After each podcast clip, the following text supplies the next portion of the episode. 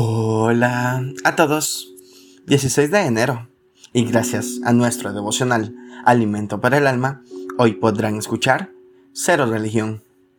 Lectura devocional sugerida es Juan capítulo 8, del verso 31 hasta el 33. Su verso 32 nos dice, y conoceréis la verdad, y la verdad os hará libres. Dios no quiere saber nada con religiones. Según la Biblia, Él, sin complejidad, nos regala la tan anhelada salvación que buscan las religiones, porque de tal manera amó Dios al mundo que ha dado a su Hijo unigénito para que todo aquel que en Él cree no se pierda, mas tenga vida eterna, nos dice Juan 3:16. Es decir, Dios lo hizo con todo para que alcancemos la salvación, solamente debemos creer.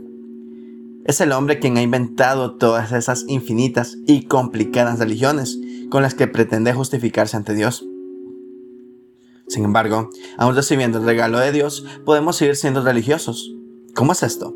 Aceptamos la salvación para seguirnos cumpliendo rituales religiosos, asistir a la iglesia, el ayuno, los diezmos, las ofrendas, la liturgia religiosa, solo para cumplir actividades que definitivamente debemos realizar, pero sintiendo la necesidad de hacerlo y no para cumplir un requisito. Debemos asistir por el deseo de madurar como cristianos, no para que nos vean ir. El ayuno es necesario, pero el que quiere a Dios, no lo que quiere Dios, no aquel que inventamos para torcerle su voluntad. Los diezmos, claro que debemos darlos, porque no son nuestros, sino de Dios. Las ofrendas debemos hacerlas para invertir en la obra y ayudar a los demás no para que los demás nos vean darlas. Y la liturgia religiosa debe desaparecer de nuestro léxico. Claro que hay momentos donde cabe y es muy propio decir Gloria a Dios o Aleluya.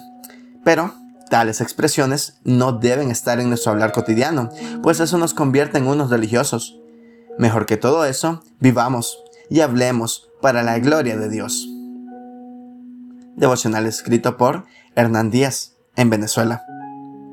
La religión es una cárcel. Salgamos de ella. Muchas gracias por escuchar.